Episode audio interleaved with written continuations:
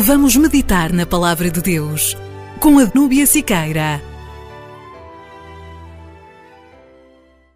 Vamos ao versículo 7. Ofereceis sobre o meu altar pão imundo e dizeis: Em que te havemos profanado? Nisto que dizeis, a mesa do Senhor é desprezível. Então, nós percebemos que a oferta continuava porque Deus aqui está mostrando: olha, vocês estão oferecendo ofertas sobre o meu altar. E ele chama altar de mesa. Eu acho interessante porque o apóstolo Paulo toma essa mesma expressão para se referir à Santa Ceia, lembra? A mesa do Senhor. Você vai ver essa relação direta. Algo que a gente tem que observar que quando o Antigo Testamento é citado no Novo, não tem lá assim, olha, isso está escrito no livro tal, versículo tal. Lembra que o Senhor Jesus citou várias vezes o Antigo Testamento? O livro que ele mais citava era Deuteronômio. Mas ele não falava, olha, está escrito lá no capítulo 8, versículo. Não, ele não fala isso, né? Então você vai ver isso também nas cartas de Paulo. Ele cita o Antigo Testamento, mas ele não cita onde estava. Ah, já aconteceu de, de ter menção, por exemplo, não falava o profeta Isaías, cita o profeta, e a gente entende que é o livro do profeta Isaías. Então é bom a gente é, é, ter essa, essa consciência, porque muitas vezes você não se dá conta que está se citando um texto do passado, né? Você lê, aquilo passa corrido, e é uma citação bíblica que está sendo reafirmada, tomada para validar aquele argumento que está sendo citado no Novo Testamento. Então, Paulo, quando fala da mesa do Senhor, ele toma o termo de Malaquias, porque Deus chama o altar de mesa, ou seja, mesa é onde se serve um alimento, e aí ele chama a oferta de pão. Olha isso. Mesa e pão. Então, nós precisamos entender o livro de Malaquias muito bem, porque aqui tem princípios sobre a oferta e sobre o serviço a Deus. Porque a maior parte da queixa de Deus será contra os sacerdotes, porque os sacerdotes estavam sendo negligentes no cuidado com o povo. O povo estava errando com Deus, mas os sacerdotes erravam mais porque permitiam que o povo apresentasse qualquer oferta. Então, nós precisamos entender esse princípio que Deus já começa a expor aqui, que a vida dedicada a Deus é dedicada numa mesa, que é o seu altar. E o que nós estamos oferecendo é um pão, Ninguém gosta de comer em qualquer lugar. Normalmente as pessoas, quando vão se alimentar, elas procuram um lugarzinho, não é assim? Todo mundo procura um cantinho e quer estar ali, porque é um, é um momento especial. Normalmente se come à mesa. E também nós não, não comemos qualquer coisa. Nós não pegamos um alimento no chão e comemos. Nós queremos comer uma comida limpa, feita de um modo adequado, que você sabe a origem, se cheira mal, você não leva a sua boca. Você vê que todos os alimentos, eles são dotados de cheiro. Por quê? Nós temos o olfato, o alimento tem o cheiro e nós repelimos aquilo que não tem bom cheiro. Por quê? Porque nós entendemos, nós temos isso por instinto, que o que tem um mau aspecto e um mau é, odor vai nos fazer mal, não é? Não vai cair bem no nosso corpo. Então você já logo se afasta. Se não agrada o nariz, normalmente a pessoa não come, é ou não é? Por isso que normalmente o pequeno é um fruto, o genipapo também, não é um fruto agradável para toda a gente, porque as pessoas já começam a odiar pelo olfato e depois já coloca, já leva a boca já com aquele preconceito, porque não gostou do cheiro, não é assim?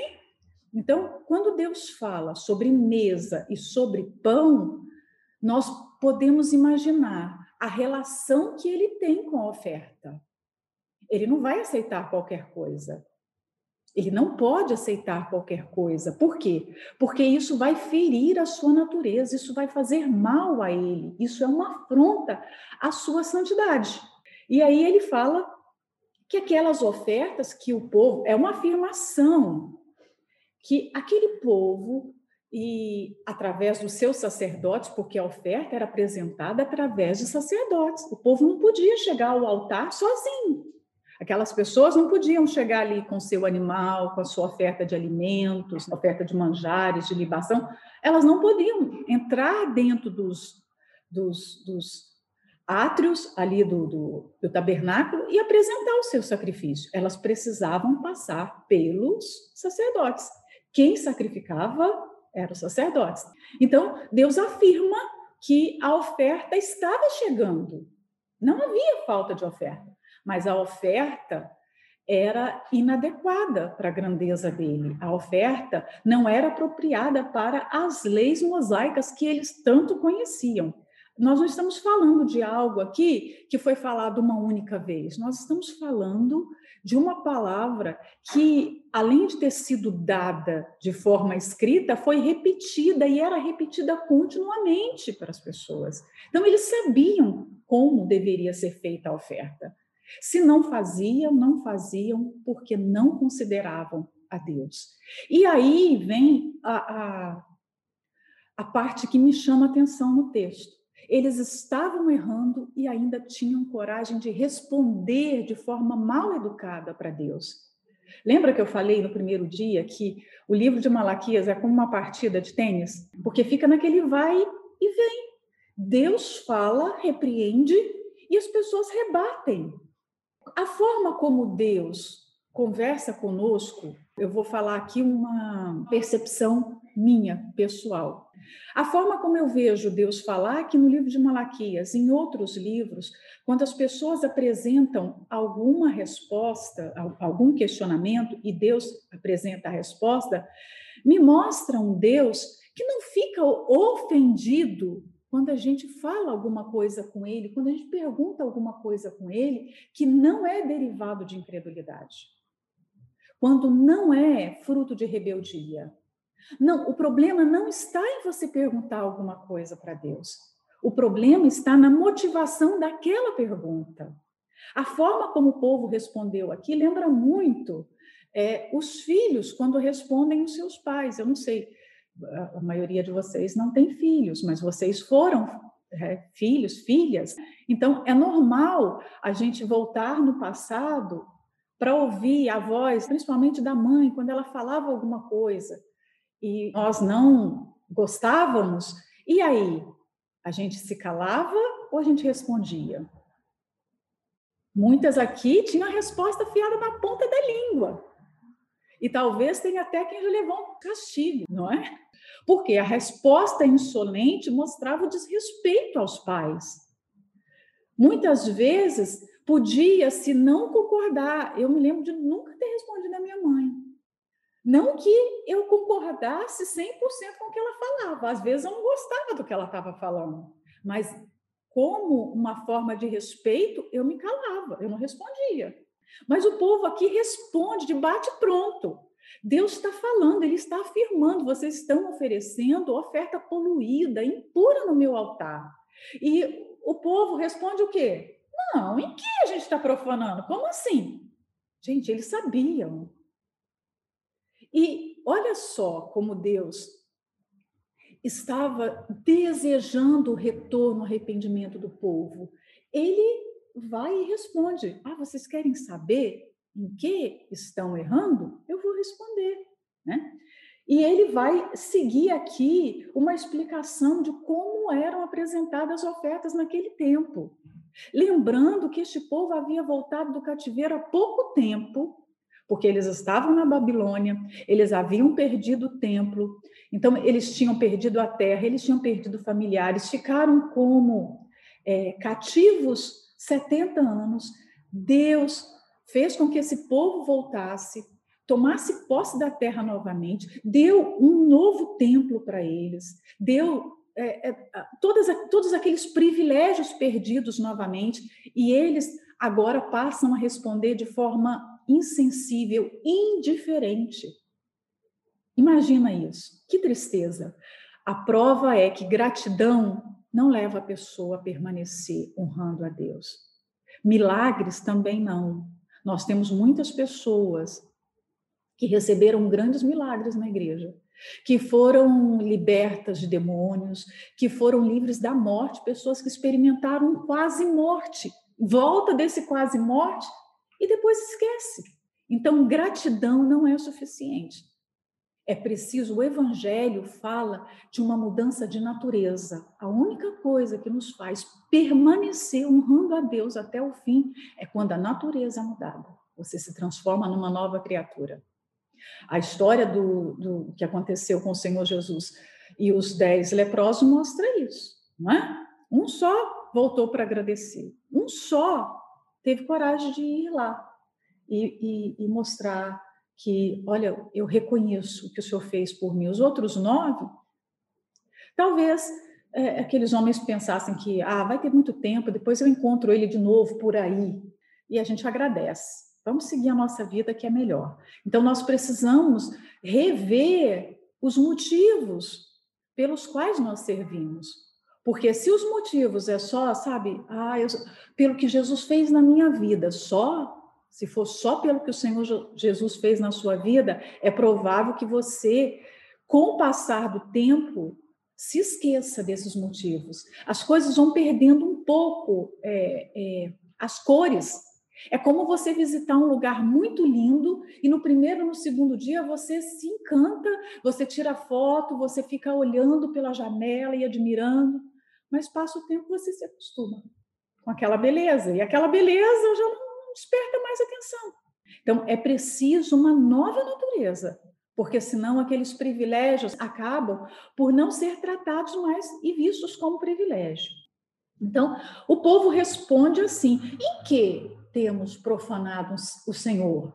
Então, nós temos aqui um outro princípio: a oferta de vida, não é só oferta monetária, nós não estamos tratando aqui só da oferta que nós colocamos é, é, de valor numérico no altar, nós estamos falando de oferta de vida, porque aqui nós temos um sentido muito mais profundo, mais amplo no Novo Testamento, porque agora nós olhamos para o Antigo Testamento e vemos essas palavras todas se cumprindo, nós entendemos o que significava o altar, o que significava o candelabro, o que significava o templo. Nós entendemos. Antes aquele povo entendia como que pelo véu era só uma sombra, como diz Hebreus. Mas agora nós temos o panorama total dessa, dessa história, a história de Deus com o mundo, o que significava cada coisa. E aqui tem um princípio, profanando a mesa do Senhor. Quando eu apresento uma oferta imperfeita, eu estou insultando a Deus. Olha isso. Nós precisamos entender Deus e os seus princípios. Porque se nós ferirmos alguns desses princípios, nós estaremos em pecado aos seus olhos.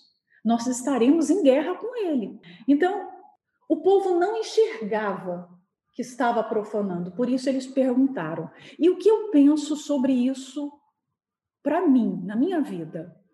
Se eu não estou em comunhão com Deus, é provável que eu não perceba aonde eu estou desonrando a Ele é provável que eu caminhe para um escurecimento da minha visão espiritual.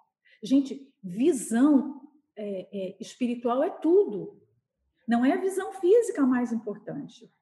Aquele povo caiu numa cegueira e eles não conseguiam ver que estavam errando.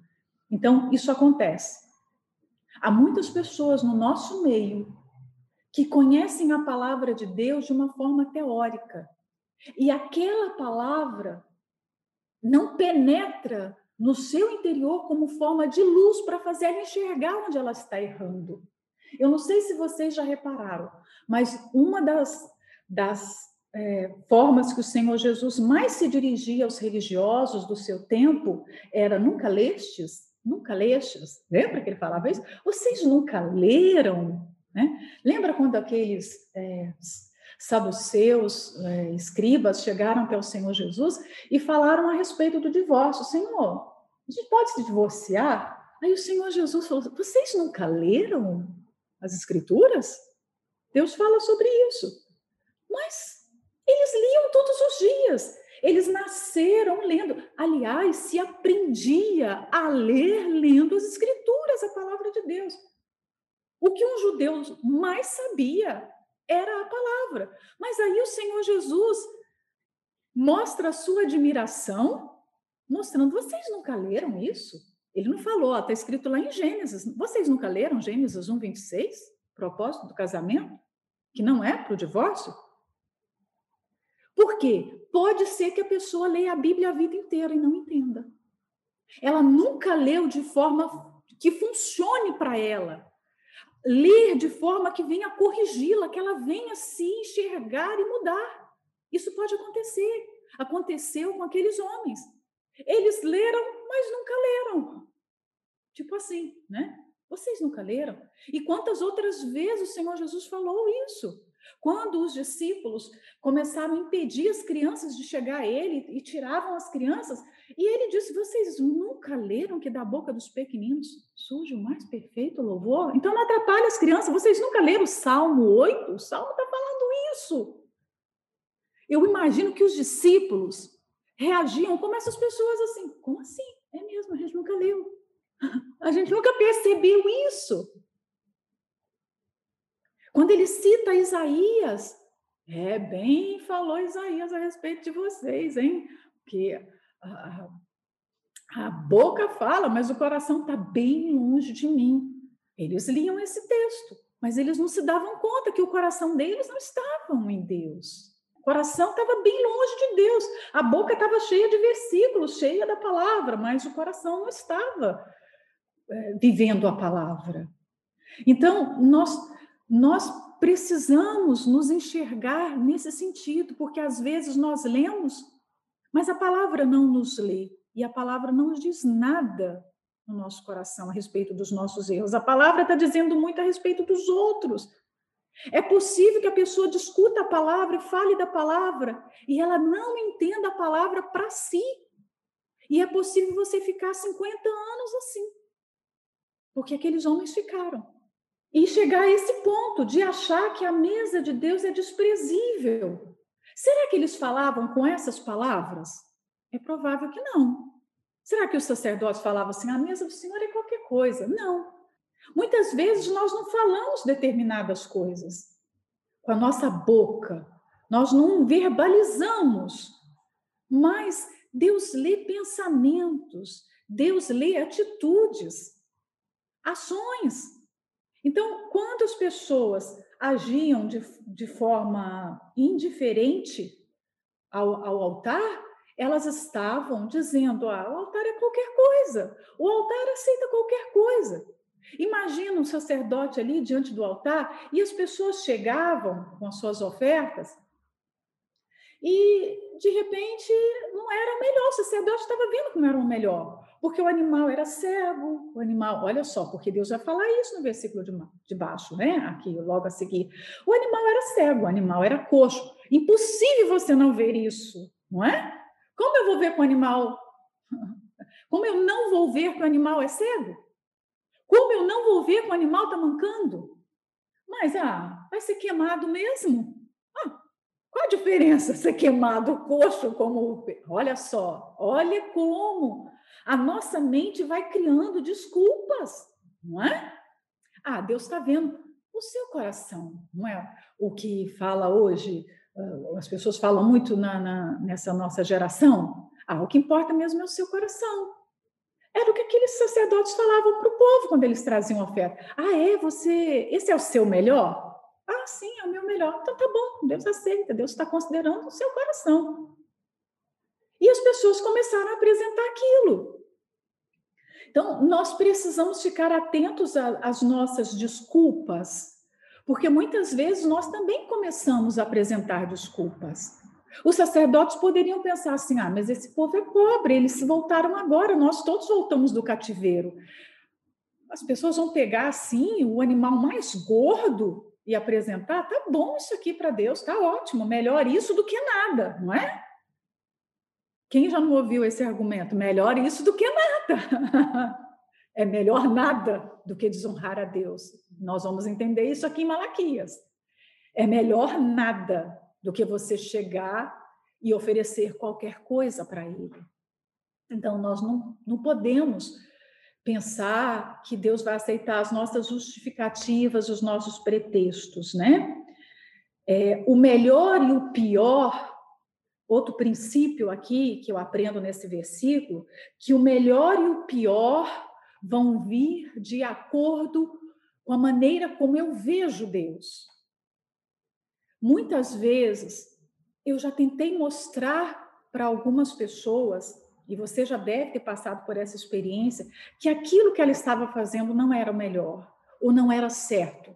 E ela não conseguiu enxergar, porque não consegue enxergar. Porque você só vai ter essa noção, só vai cair a ficha se você considerar a Deus. Às vezes você olha para uma pessoa e você sabe o que ela está fazendo, está longe de ser o melhor. Ela fez de qualquer maneira. Ela, ela é, no caso, vamos pensar aqui, é, numa limpeza. Você olha para aquela limpeza e você pensa assim: poxa vida, isso aqui está sujo ainda, aquilo ali também, aquilo. E, e você tenta mostrar para a pessoa. E ela, poxa, mas não está bom assim? Né? Quando a pessoa responde dessa maneira, é porque para ela aquele, aquilo ali serve. Aquilo está mais do que bom, aquilo está ótimo. Mas para quem tem um princípio, não, isso aqui pode ser muito melhor. Porque o, princípio está dentro dela. O princípio não vem de fora. Quando vem de fora, a pessoa acha que o outro está exigindo muito que o outro é chato. Talvez você já foi considerada chata por algumas pessoas. Sabe por quê? Porque você foi tentar mostrar que algo pode ser feito melhor, mas aquela pessoa não acha isso, ela acha que aquilo está bom. Olha, porque, olha, eu já não estou fazendo, já não está bom porque eu estou fazendo. Poxa, deveriam considerar, eu tirei duas horas do meu dia para fazer isso. Gente, nós não podemos é, mudar a forma como a pessoa enxerga Deus e trata Deus. Não dá como para não dá para mexer nesse princípio. E se não muda esse princípio, ela vai sempre oferecer o mais ou menos. E para ela, o mais ou menos está bom. Então, em alguns casos, é melhor você deixar. Porque senão você vai. É, é como se a gente estivesse violentando a pessoa. Não sei se você já sentiu isso. Parece que você está violentando a pessoa e é, exigindo que ela seja uma coisa que ela ainda não é. Então, nesses casos, é muito melhor a gente orar para que as escamas caiam dos olhos e para que ela enxergue a Deus como ele é, como o grande rei. Ele fala aqui: olha, olha o meu nome, olha quem eu sou, Senhor dos Exércitos. Então, é muito melhor mudar, orar para que a visão mude do que insistir para que a pessoa faça diferente, porque é uma luta que vai nos desgastar e que vai machucar outra pessoa. Enquanto ela não enxergar, enquanto não mudar a forma dela se relacionar com Deus, ela não vai conseguir ver que está dando uma oferta imperfeita. E um outro princípio aqui, que eu não posso deixar de, de mencionar, é que os sacerdotes pecavam e a omissão dos sacerdotes à lei mosaica levava o povo a pecar. E aos olhos de Deus, tanto aquele que peca como aquele que permite o pecado está transgredindo. Olha só, isso aqui é um princípio. O que peca como o que permite o pecado, aos olhos de Deus, é a mesma coisa. Eles, eles estão no mesmo patamar. Então, é muito importante a gente tomar cuidado com respeito àquela liberalidade em deixar que a obra de Deus fique bagunçada. Porque se eu permito isso, eu estou agindo como os sacerdotes na época de Malaquias. Não, pode apresentar o coxo, aleijado, não estou nem ligando, faz do jeito que você quiser. Não, não, não é do jeito que você quiser. Quando Deus estabeleceu o tabernáculo, e é, é importante também a gente lembrar porque as leis foram estabelecidas na época do tabernáculo. Deus é, deu para Moisés toda a instrução, como seria construído, os elementos, detalhe por detalhe. Ele foi o arquiteto da obra, saiu da mente dele, cada detalhe do recinto sagrado. E se você pensar na condição é, financeira do povo daquela época, o tabernáculo era um, um lugar luxuoso, que havia ouro, materiais nobres, era um lugar precioso para um para um, para um acampamento onde as pessoas moravam em tendas muito simples. Mas o tabernáculo só se tornou valioso mesmo quando Deus desceu sobre ele e deu as leis. Aí sim, porque até então ele era um, um prédio, uma casa feita de elementos nobres. Mas quando a glória de Deus desceu, ele se tornou valioso. E aí veio a lei, e nós precisamos entender as prescrições mosaicas com respeito às ofertas, porque elas falavam e elas tipificavam a vida de Jesus, a oferta dele. Tudo no tabernáculo dizia respeito à, à, à vida e à obra do Senhor Jesus. Tudo. E hoje, embora o Senhor Jesus já tenha vindo e cumprido toda a lei e cumprido a obra de redenção, tudo que nós fazemos remete a Ele. Por isso que não pode ser qualquer oferta.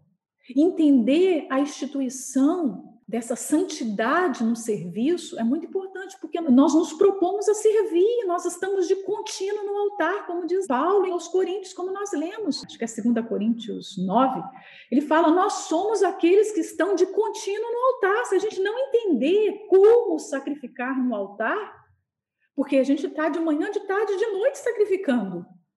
Nós vamos errar e uma oferta defeituosa vai colocar em risco toda a nossa vida. Nós não podemos nem errar e nem deixar conscientemente que outros errem, ou ensinar errado para as pessoas. O 8 diz: Porque quando ofereceis animal cego para o sacrifício, isso não é mal. E quando ofereceis o coxo ou enfermo, isso não é mal. Ora, apresenta-o ao teu governador. Porventura terá ele agrado de ti, ou aceitará ele a tua pessoa? Diz quem? O Senhor dos Exércitos. Veja bem quem está dizendo, né? Ele, ele fala, é, essa forma de discurso é muito enfatizada no livro de Malaquias. Lembra quem está dizendo? Eu não sou qualquer pessoa. O meu nome não é como seu nome. Meu nome é grande e temível entre as nações. Então, Deus responde: vocês acham que não estão me profanando? Mas então, quando vocês trazem um animal cego, isso não é mal? Essa pergunta aqui, isso não é mal, gente, é muito interessante. E, e, e remete um pouco do que a gente falou no versículo anterior o povo estava agindo em desacordo com a lei, quebrando a lei, transgredindo frontalmente a lei. Não era assim jeitosamente transgredindo, não, eles estavam transgredindo abertamente, escandalosamente. E eles não viam que aquilo era mal, né? O animal cego, o coxo, aqui em, em Malaquias, vai falar de cinco tipos de sacrifícios é, errados. Ele vai falar do cego, do coxo, do roubado, do doente e do manchado, do, do, do que tinha qualquer tipo de imperfeição na pele. Né? E aí, quando você lembra desses animais, vamos pensar um pouquinho, e quem tem um pouquinho de raiz na roça, nem precisa ser muito. A roça lembra a gente disso. O animal, quando nasce cego, é um animal que não vai servir para nada. Um animal cego, gente, ele cai no. É, é, é, só ele aprender a andar que ele vai cair no buraco, ele vai cair numa vala.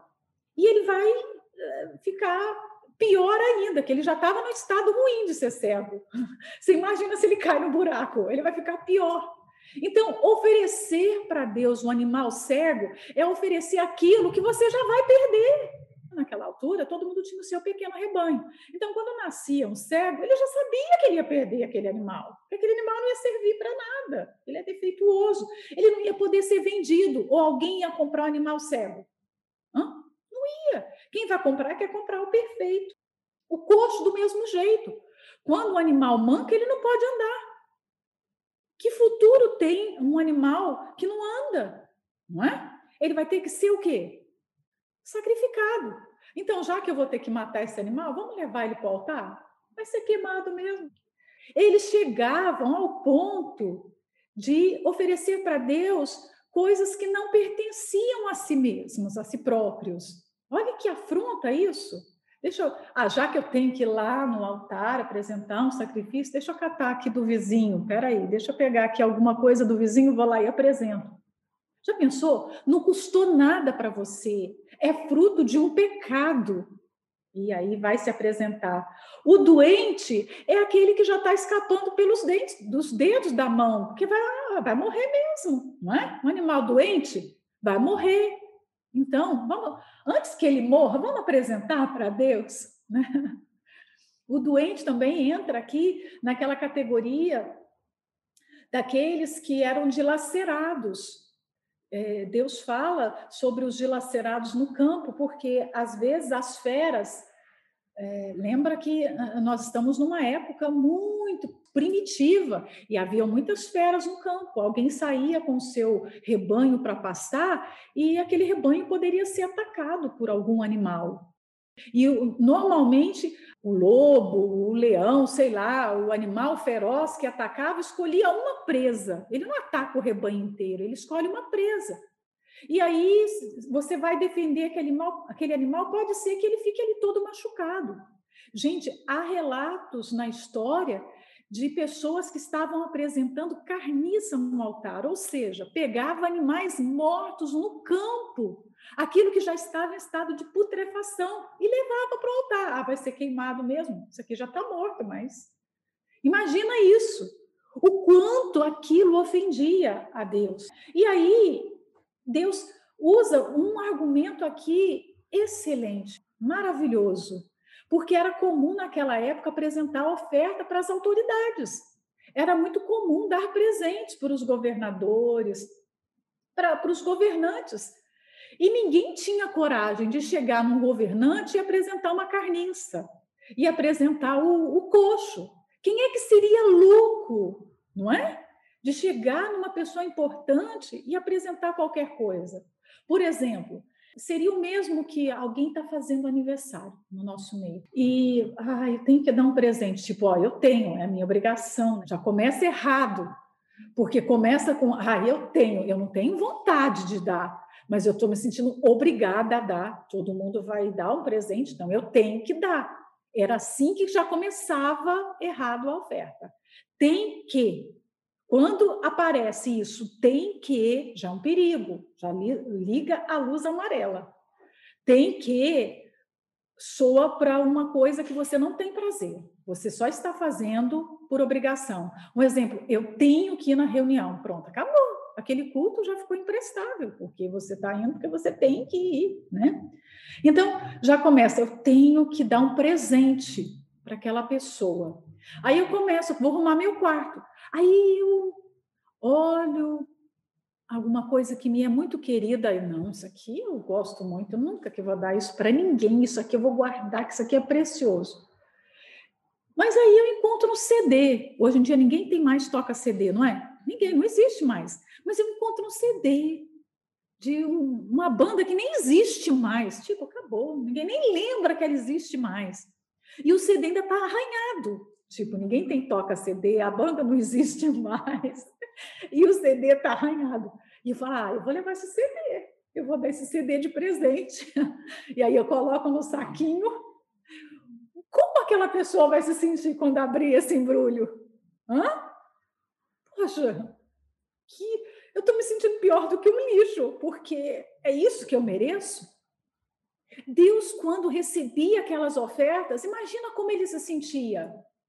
Aquilo era como o pão sujo, tirado do chão, cheio de fezes, que a mosca tinha pousado. Olha, e agora querem que eu aceite, que eu coma isso. Como? Então, experimenta levar esse presente para o governador, para a autoridade. Vamos ver se ele aceita? Vamos ver se ele vai se agradar de você? Vamos ver o que ele vai fazer com você? Vamos ver se a amizade vai continuar? Porque eu duvido que aquela pessoa vai continuar te considerando, porque ela viu com provas como é que você a considera. Então, a nossa oferta diz isso, o quanto Deus ou é importante ou não é importante para nós. Não são as nossas palavras, porque o povo não dizia com palavras, mas dizia na prática. E nós precisamos entender o princípio do Antigo Testamento. Quando nós vemos aquela aquela forma de cultuar Deus através das ofertas, nós estamos vendo um princípio parcialmente revelado e que foi completamente revelado para nós cristãos. Os judeus, naquela altura, não entendiam que aquela maneira de ofertar estava se referindo ao Messias que viria, que morreria, que o seu corpo seria massacrado, judiado, que o seu sangue seria derramado. Eles não entendiam nada daquilo. Aliás, eles não entendem até hoje. Mas nós entendemos. E se nós entendemos, a nossa responsabilidade não é maior? Uma coisa é a forma como o filho pequeno trata o pai e os erros desse filho pequeno. Outra coisa são os erros de um filho que se tornou maior, que entende todas as coisas. Então, diante de Deus, muitas vezes nós olhamos para os judeus e falamos assim, mas eles erram tanto. Como eles não viram isso? Como eles não veem isso? Eu imagino que as meninas que estão em Israel devem olhar para muitas coisas que acontecem aí e vocês devem balançar a cabeça, tipo, meu Deus, como eles fazem isso? Mas eles não entendem. Eles estão, aos olhos de Deus, como o filho menor, que Paulo fala lá em Gálatas. O filho menor, ele precisa de um tutor, porque ele não entende, ele não sabe responder à altura do privilégio que ele está recebendo. Mas o maior sabe. E aos olhos de Deus, nós cristãos somos um filho grandinho, que entendeu tudo, que experimentou, inclusive, esses privilégios. Porque nós reconhecemos Jesus como nosso Messias, nós provamos da sua morte, nós fomos libertos, curados. Então, a forma como nós seremos cobrados por Deus é completamente diferente. Então, diante de Deus, o pecado de um incrédulo é tratado de uma forma, porque ele é incrédulo. Mas o pecado de um cristão Além dele estar quebrando a lei, ele está ferindo a Deus, porque ele está pecando conscientemente, que é completamente diferente. Nós sabemos como temos que apresentar a oferta.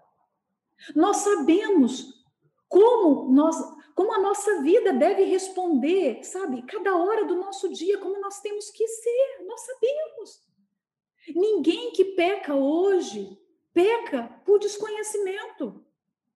Quando peca, peca por leviandade mesmo, foi leviano, foi irreverente, foi insolente, desconsiderou a Deus. Se já era grave para o povo de Israel tratar a Deus daquela forma, considerar mais o homem do que a ele, imagina para a gente. Imagina quando você faz de qualquer maneira, quando eu faço de qualquer maneira. Não é muito mais grave aos olhos de Deus? Então, se Deus se sente ultrajado, ofendido com o pecado dos incrédulos, imagina com o pecado dos seus filhos. É isso que a gente tem que raciocinar. O 9 fala: Agora, pois, eu suplico, pedi a Deus que ele seja misericordioso conosco. Isto veio das vossas mãos aceitará ele a vossa pessoa? Diz o Senhor dos Exércitos, de novo. Então, tem ironia aqui, vocês conseguem perceber? Ah, então tá bom. Vocês estão chegando diante do meu altar, com o coxo, com o cego, com o aleijado, com a carniça. Mas agora, peça a Deus para que ele seja misericordioso. Vão orar. E vamos ver se ele vai aceitar isso das vossas mãos e se ele vai aceitar você, porque há uma conexão direta entre o que nós apresentamos e o que nós somos. E aí Deus vai responder também de maneira direta. Se eu não aceito o que você traz nas suas mãos, eu também não aceito você.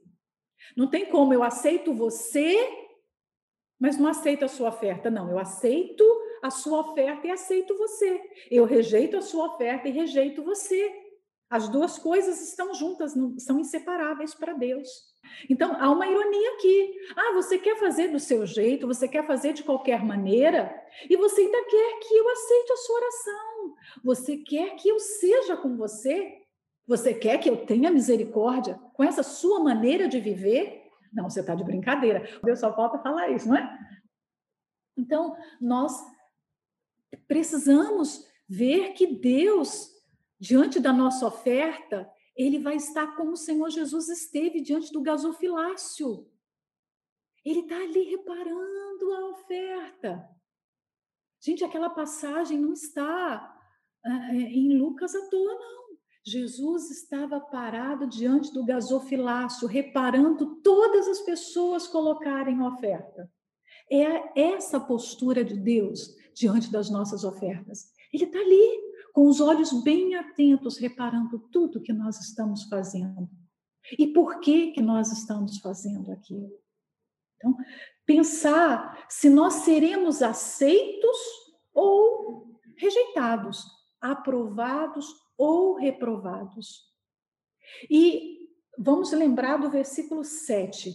O que move a dar a oferta e sermos sinceros na oferta, sermos esforçados na oferta, é a forma como nós consideramos a Deus. É, Abel não conhecia a lei, a lei. A primeira oferta que nós temos menção nas Escrituras é, dada pelo, pelo homem, pelo ser humano, não veio de Adão e Eva, veio de Abel, do filho dos dois. E não havia lei naquela altura.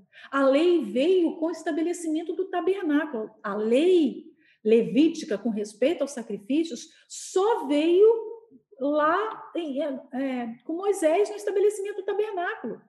Então, centenas de anos depois. Como é que Abel acertou na oferta? O que fez Abel pegar o melhor animal do rebanho, que não tinha mancha, que não tinha defeito, que não era coxo, que não era aleijado, que não. Quem, quem ensinou isso para ele? Quando a gente quer acertar, a gente acerta.